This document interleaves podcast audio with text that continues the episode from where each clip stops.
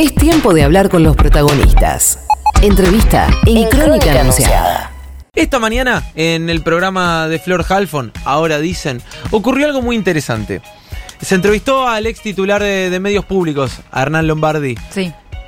Y increíblemente Hernán Lombardi hizo una defensa férrea de su gestión. Habló del proselitismo. ¿Se acuerdan que, por ejemplo, Telam sacaba cables con tweets de Lombardi directamente? claro. Sí, sí, Que decía, el gran Hernán Lombardi pidió votar a Macri. Y ponía así una nota con eso que obviamente no es culpa de la persona que redacta, porque obviamente eh, han desguazado la agencia de noticias al punto tal que la pusieron al servicio de Cambiemos. Una nota muy interesante ocurrió en la primera mañana de Futu, la rescatamos, repasamos lo que decía Hernán Lombardi y ahora vamos a hacer una nota al respecto. Le consulto, ¿usted cree que los medios públicos no hicieron proselitismo durante su gestión? Sí, creo firmemente que los medios públicos no hicieron proselitismo durante gestión. Soy orgulloso y convencido de eso, pero además no eh, te pongo una Florencia. Yo en el contexto de Rosario Lufrano trato de, si vos ves mi línea de Twitter, nunca personalizo las charlas.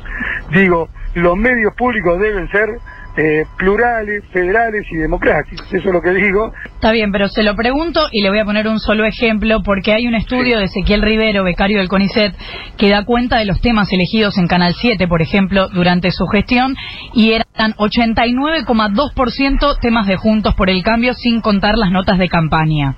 Es totalmente falso, Florencia. Ese estudio está hecho, yo le puedo mostrar los estudios hechos por Néstor Esclausero y por la gerencia de noticias de Canal 7, y aparte es público y notorio, Florencia, que el canal y la radio se mostraron con un pluralismo absoluto durante la gestión.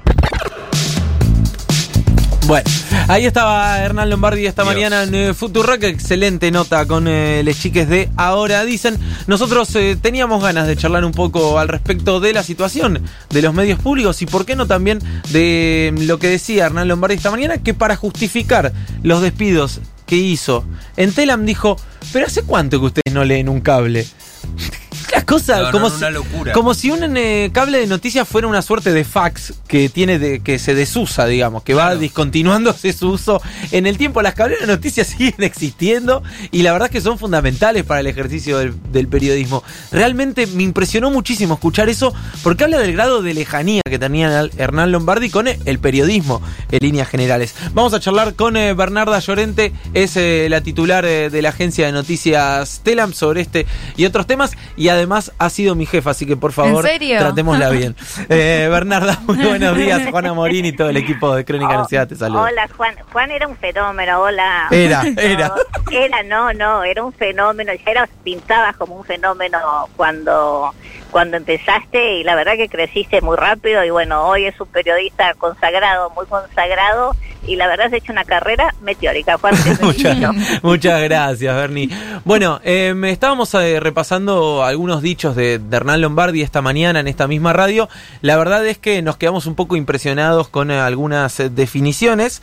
Eh, por ejemplo, esto de eh, justificar los despidos en, en la agencia, en Telam, eh, diciendo, bueno, pero ¿hace cuánto que ustedes no leen un cable? ¿Cómo lo ves? Lo veo, lo veo como comentabas, como comentabas antes. Primero creo que no hay mejor defensa de pensar Lombardi que un buen ataque, ¿no? Y probablemente Lombardi sea uno de los funcionarios más cuestionados del anterior gobierno, porque además fue eh, una de las caras más visibles, ¿no? Lombardi salía a defender lo que era indefendible en cualquier momento, era como una de las espadas del gobierno anterior. Ahora, cuando vamos específicamente a los medios, el cable como cable es casi una cuestión simbólica, obviamente que ya no existen los cables como transmisión de datos, pero sí existe eh, justamente las agencias y los cables abastecen al- a los periodistas y abastecen a los medios, es información que va a los medios. Obviamente que no los medios no tienen la posibilidad de cubrir todas las noticias como son las agencias de noticias y es una forma justamente por un lado de, abastecer de múltiples contenidos a, a los otros medios y también a los medios federales, o sea, a los medios del interior. No nos olvidemos que es mucho más difícil llegar a la información desde, desde el interior. Pero es interesante lo que dice Lombardi y lo que decían justamente ustedes en cuanto al pluralismo y al manejo de los medios. Claro. Em, para graficar un poco, ¿con qué te encontraste en, la agencia Telam? Y también te quería consultar por eh, el tema de, de los despidos. Eh, ¿Cuánta gente se intentó despedir eh, durante la gestión de Lombardi? Mira, se despidió, digamos, se despidieron 567 personas, eh, perdón, 300, eh, que fueron 357 personas que fueron reincorporadas, pero fueron reincorporadas además por causa, por dictámenes de la justicia, ¿no?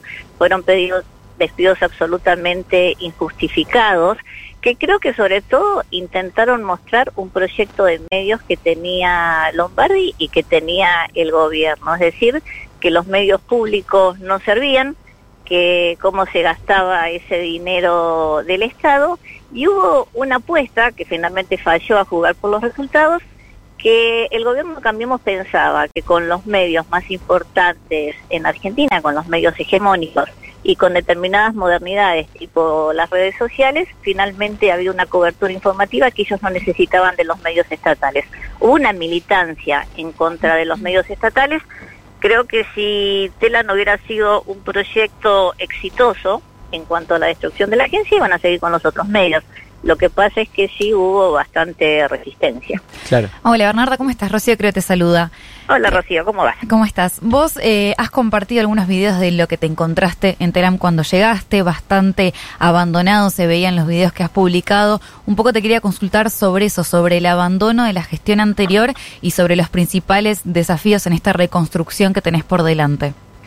Mira, eso es lo que intentaron, fue básicamente hacer una agencia paralela con pocas personas, ¿no? Por eso es extraño cuando se habla de pluralismo. Finalmente hicieron una sede paralela que fue en Tecnópolis y prácticamente se abandonó la sede de Belgrano, fue desmantelada, fueron sacados los equipos, fueron sacados desde los escritorios a las computadoras, digamos y, eso fue lo que ustedes ven en, en video. Fue un proyecto de eh, destrucción, tal como existía Telam, y hacer algo paralelo. Eh, ¿Qué me he encontrado? Me he encontrado con una agencia que obviamente, primero en los medios hay cuatro años de, de retraso, ¿no? Con lo cual, cuatro años es muchísimo tiempo en cuanto, en cuanto a avances tecnológicos. Y también al mismo tiempo, y esta es una posibilidad, es la posibilidad de reconstruir Telam desde, desde otro lugar y desde, otra, desde otra concepción, ¿no? Las agencias de noticias, que parece que el anterior secretario de medios no se enteró, hoy son básicamente agencias multiplataformas, ¿no? Es difícil concebir una cobertura de noticias que solo sea la redacción de, de un cable, ¿no? no acompañar noticias con fotos, no acompañar noticias con un lenguaje específico para cada plataforma, que es absolutamente distinto, con una web fuerte que finalmente es la cara hacia la sociedad y a la cual se, se le informa. Y Telam estaba en esa etapa antes de Cambiemos, que era justamente modernizarse como agencia. Bueno, esas fueron las primeras partes que fueron destruidas, ¿no? El departamento audiovisual, fotografía quedó porque la verdad que Telam tiene fotógrafos que son maravillosos, son reconocidos en, en el mundo entero. Y bueno, ahora el desafío es reconstruir Telam y reconstruirla con otros parámetros, ¿no? Reconstruir una Telam pensando en el futuro en vez de pensar en el pasado. Totalmente. Bernie, te agradezco mucho por, eh, por, el tiempo y por tomarte un ratito para charlar con nosotros y felicitaciones por el gran laburo que, que estás haciendo en Telam. Ya en pocos meses ha cambiado indudablemente la agencia y además incorporando este, la cuestión de, de, la igualdad de género, por sobre todas las cosas también eh, con, con, los directorios y, y con los eh, con las jefas en este caso de, de, secciones que me parece muy muy piola abordarlo desde los medios públicos, así que felicitaciones por eso. Bueno, muchísimas gracias y en eso sí hay que ampliar la agenda, todos la tenemos que, que ampliar y la cuestión de género es una cuestión vital en este momento y yo creo que hay que predicar con actos. Y bueno, vamos a ver cómo sale la experiencia, pero confío mucho en mis compañeras de trabajo. Les mando un abrazo enorme y bueno, vengan a visitarme cuando quieran. Dale, perfecto. Eh, vamos con Lombardi, que lo van a recibir muy bien los trabajadores. Un beso grande. Abrazo. Chau, chau. Pasaba Bernarda Llorente, titular de, la agencia de noticias Telame, respondiendo y charlando un poco sobre la situación eh, que se encontraron en los medios públicos a partir de los dichos de Hernán Lombardi, también en esta radio donde pasa absolutamente todo a la mañana, bebé. Futuro. Futuro. Alfombrando bajo la escoba.